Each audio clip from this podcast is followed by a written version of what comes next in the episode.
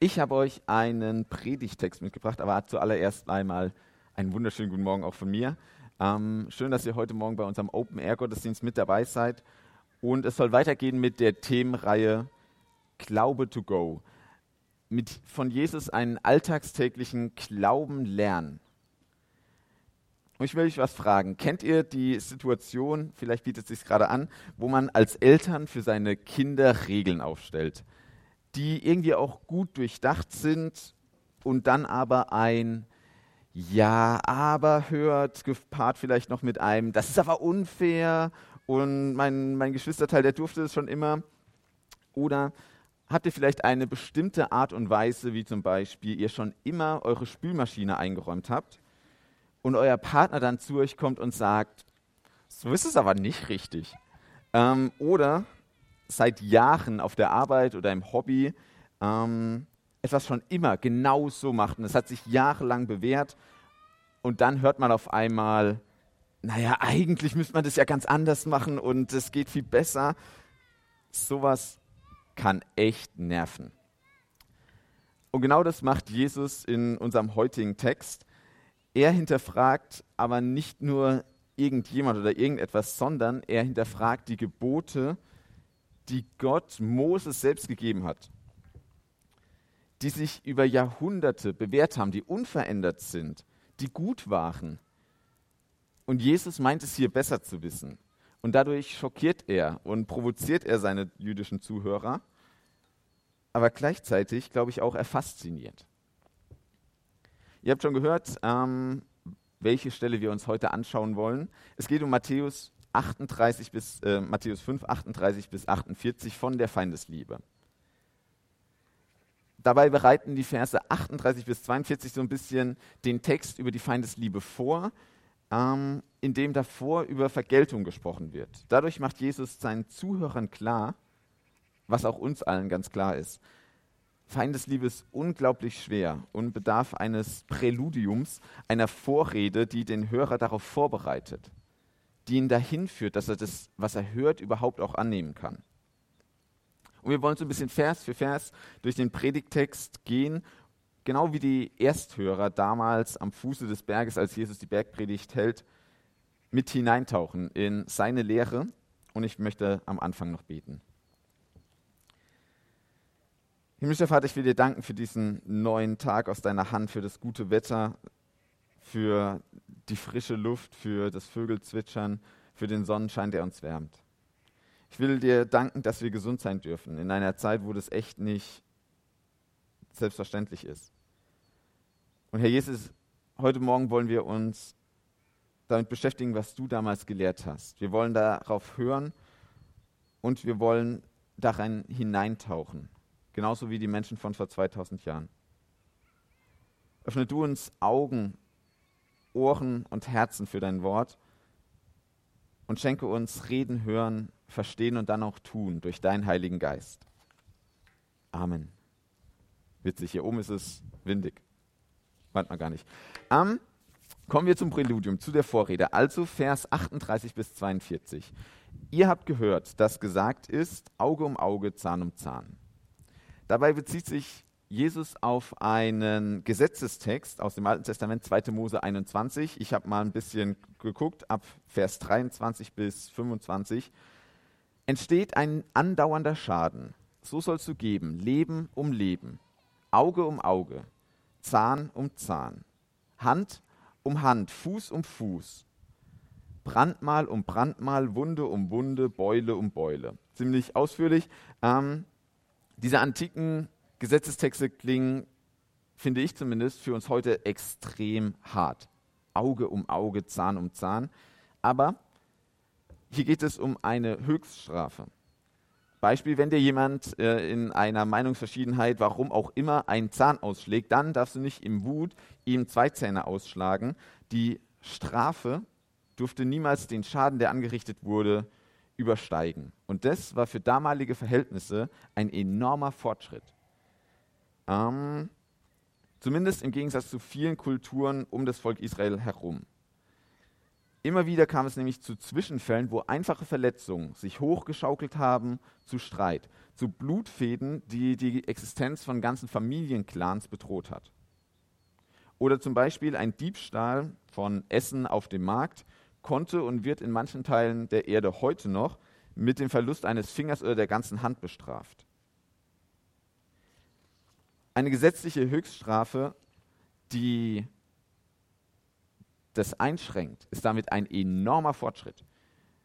Und auch im Alten Testament lag die Bestrafung dann schon bei der Regierung, bei den Regierenden, nicht bei einer Einzelperson, die das dann einfach so durchführen durfte, sondern ähm, eine Regierung, zu der das dann vorgetragen wurde, die das dann durchgeführt hat. Ich stelle mir das komisch vor, wenn dann jemand Professionelles jemand anderen einen Zahn zieht, aber ähm, um einer Willkür vorzubeugen.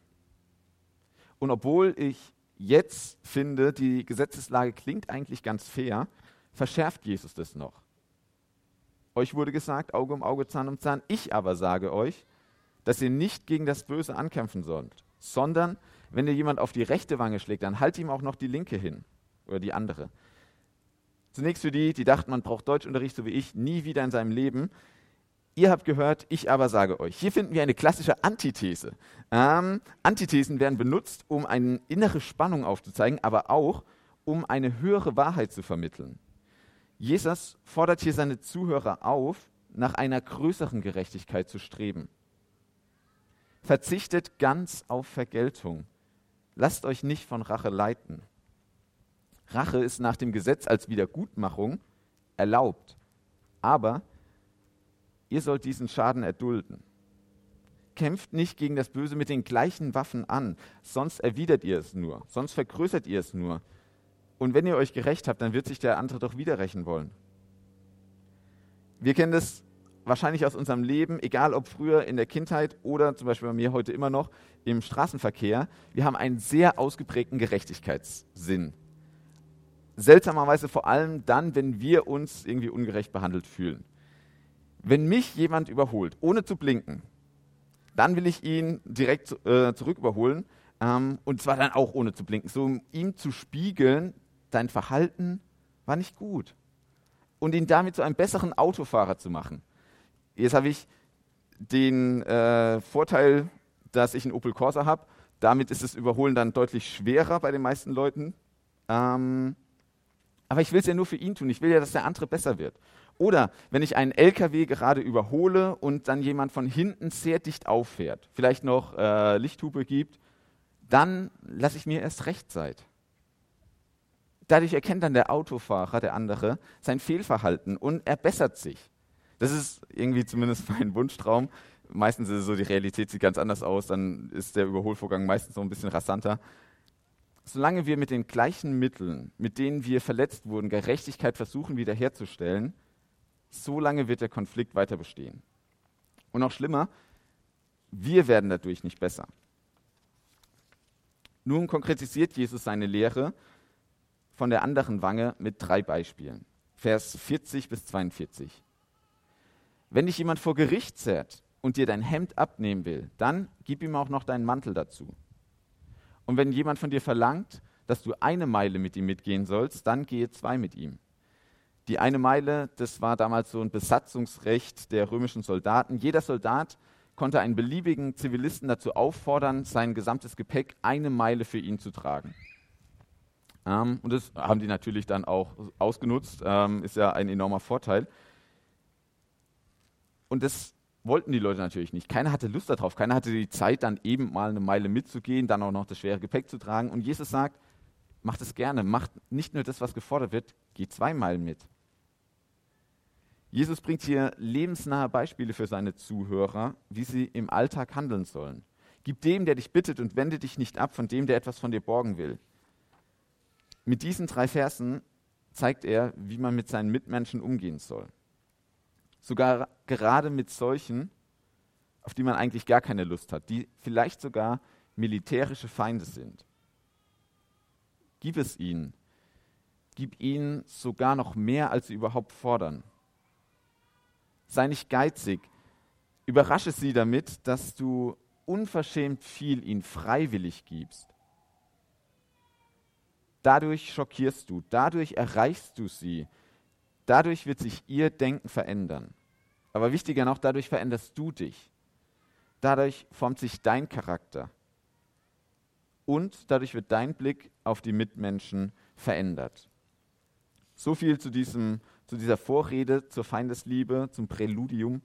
Ähm, Jesus will zu einer höheren Stufe, einem höheren Level von gelebtem Glauben kommen und Nächstenliebe. Und spricht dabei über etwas, wo wir, glaube ich, alle so ein bisschen merken, äh, für die meisten von uns wirkt es super unrealistisch, die Feindesliebe. Mit Vers 43 fährt Jesus fort, ihr habt gehört, dass gesagt ist, du sollst deinen Nächsten lieben und deinen Feind hassen. Ich aber sage euch, liebt eure Feinde und bittet für die, die euch verfolgen. Jetzt könnt ihr alle mal kurz die Augen zumachen oder sie auflassen, wie ihr wollt. Ähm, vielleicht habt ihr gerade einen Menschen vor eurem inneren Auge, wenn ihr diesen Vers hört. Liebt eure Feinde. Jemand, der euer Feind ist. Jemand, für den ihr kein gutes Wort übrig habt. Vielleicht jemand aus eurer Kindheit, jemand aus der Familie, ein Arbeitskollege oder ein Mitschüler, ein Lehrer, vielleicht der Physiklehrer oder ähm, ein Chef, auch hier kann man es wieder entdecken, diese Antithese. Ihr habt gehört, dass gesagt ist, ich aber sage euch. Diesmal sogar noch mit einer Konklusion. Heute machen wir alles im Deutschunterricht durch. Ähm, mit einem Ziel, worauf das Verhalten hinauszielt. Ihr habt gehört, ich aber sage euch, sodass ihr Kinder eures Vaters im Himmel seid. Denn er lässt die Sonne aufgehen über Böse und Gute und lässt regnen über Gerechte und Ungerechte. Wenn ihr nochmal an euren Feind denkt, wen sieht Gott da, wenn ich an diesen Feind denke? Gott sieht einen geliebten Menschen. Gott sieht einen Menschen mit den gleichen Bedürfnissen wie wir. Gott sieht einen Menschen mit seinen eigenen Lastern und seinen eigenen Verletzungen. Und trotzdem ist es so, diese Kategorien, gut und böse, gerecht und ungerecht, werden überhaupt nicht aufgehoben.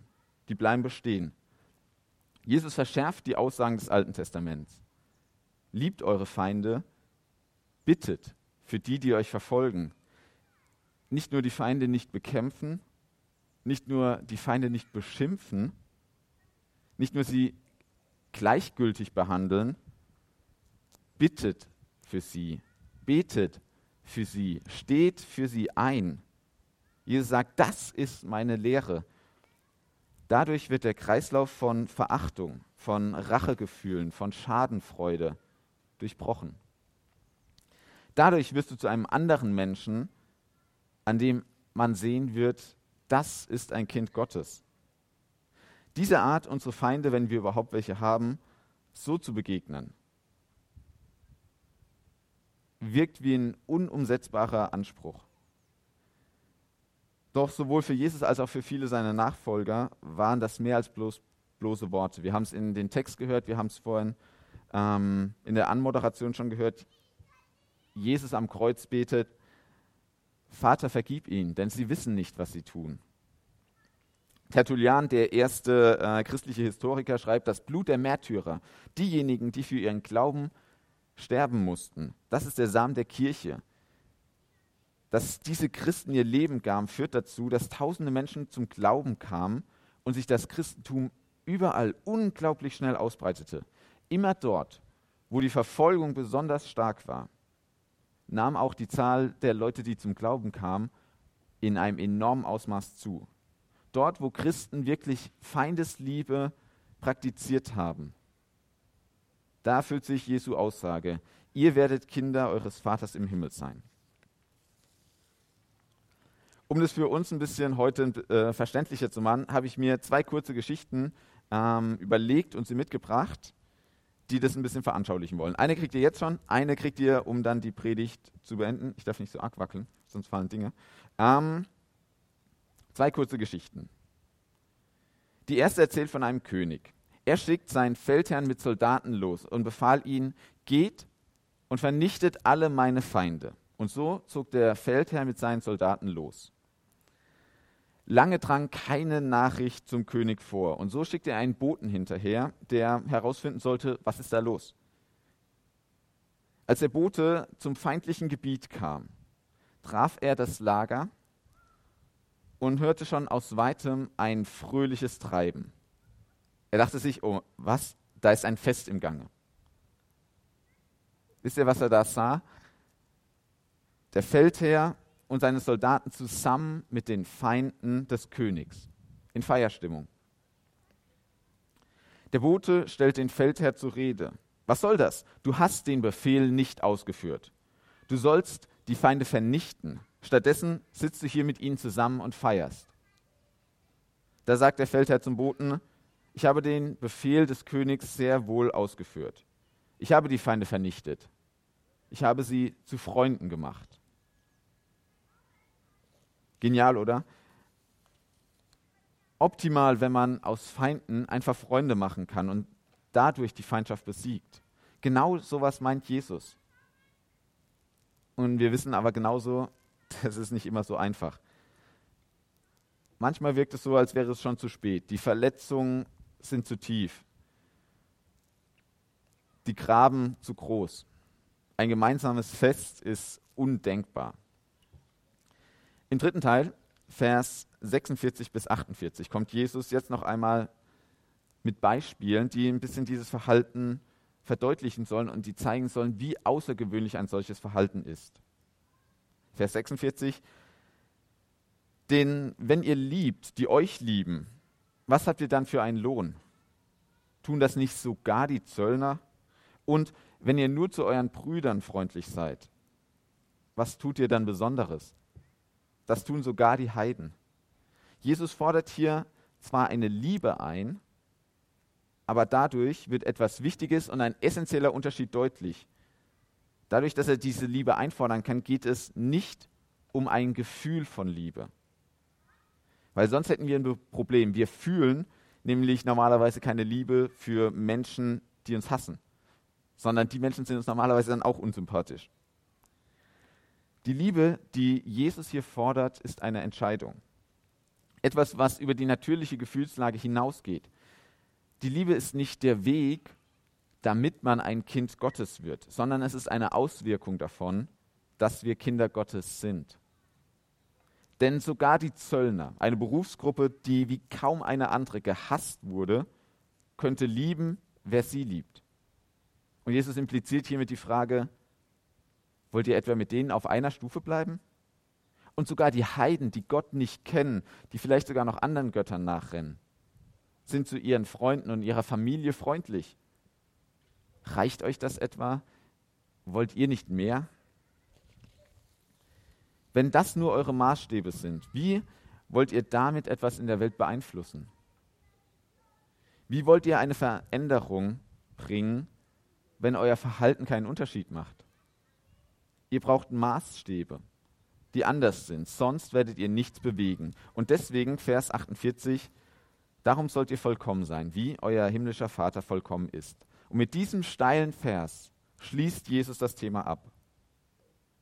Jetzt wollen wir erstmal gucken, was meint Jesus damit nicht. Jesus meint nicht vollkommen im Sinne von sündlos, von fehlerlos, sondern aus dem Kontext, aus dem Umliegenden merken wir, es geht um die Liebe bezogen.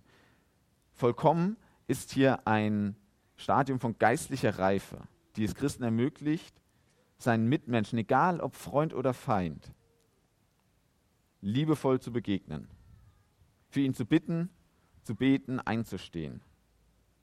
Selbst unter Hass und Verfolgung, selbst unter Mobbing und Gewalt. Und dadurch werden wir nach und nach und nach vollkommen so wie Gott jeden Menschen lieben zu können. Indem wir uns dazu entscheiden, egal ob unsere Gefühle schon so weit sind, da mitzugehen. Dann fangen wir an, andere Menschen mit Gottes Augen zu sehen. Dann werden wir als Kinder Gottes bekannt sein und unser verändertes Verhalten wird bei anderen Menschen eine Veränderung hervorrufen. Eine kurze Zusammenfassung und dann die zweite versprochene Geschichte.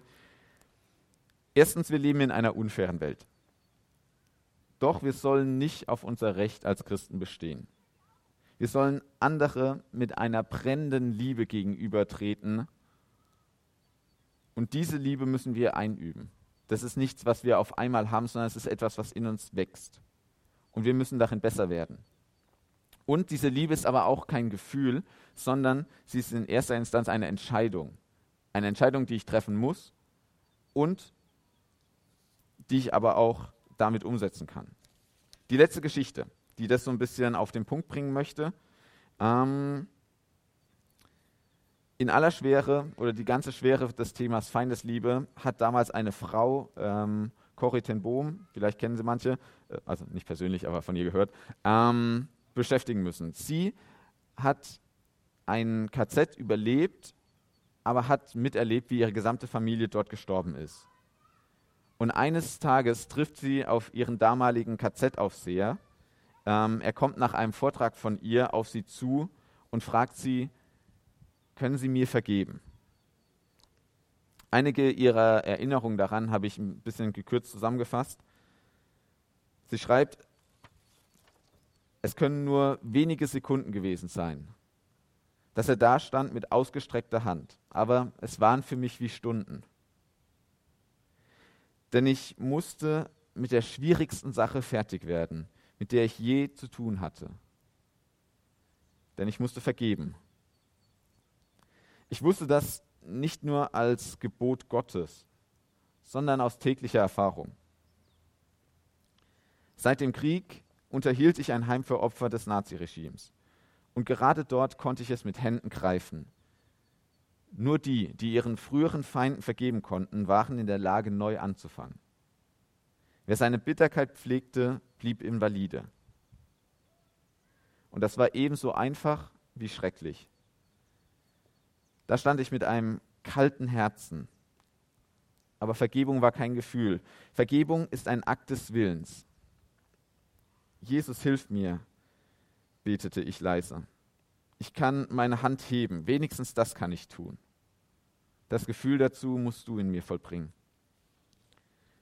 Und dann beschreibt sie hölzern, mechanisch, legte ich meine Hand in die ausgestreckte Hand des Mannes. Und als ich das tat, geschah etwas Unglaubliches. Bewegung entstand in meiner Schulter, strömte in meinen Arm und sprang in die umschlossene Hand. Und dann schien diese heilende Wärme mein ganzes Sein zu durchfluten.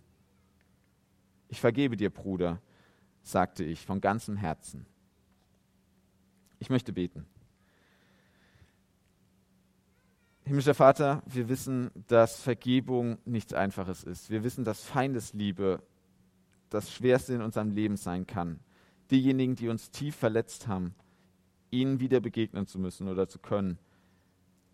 Das kann uns alles abverlangen.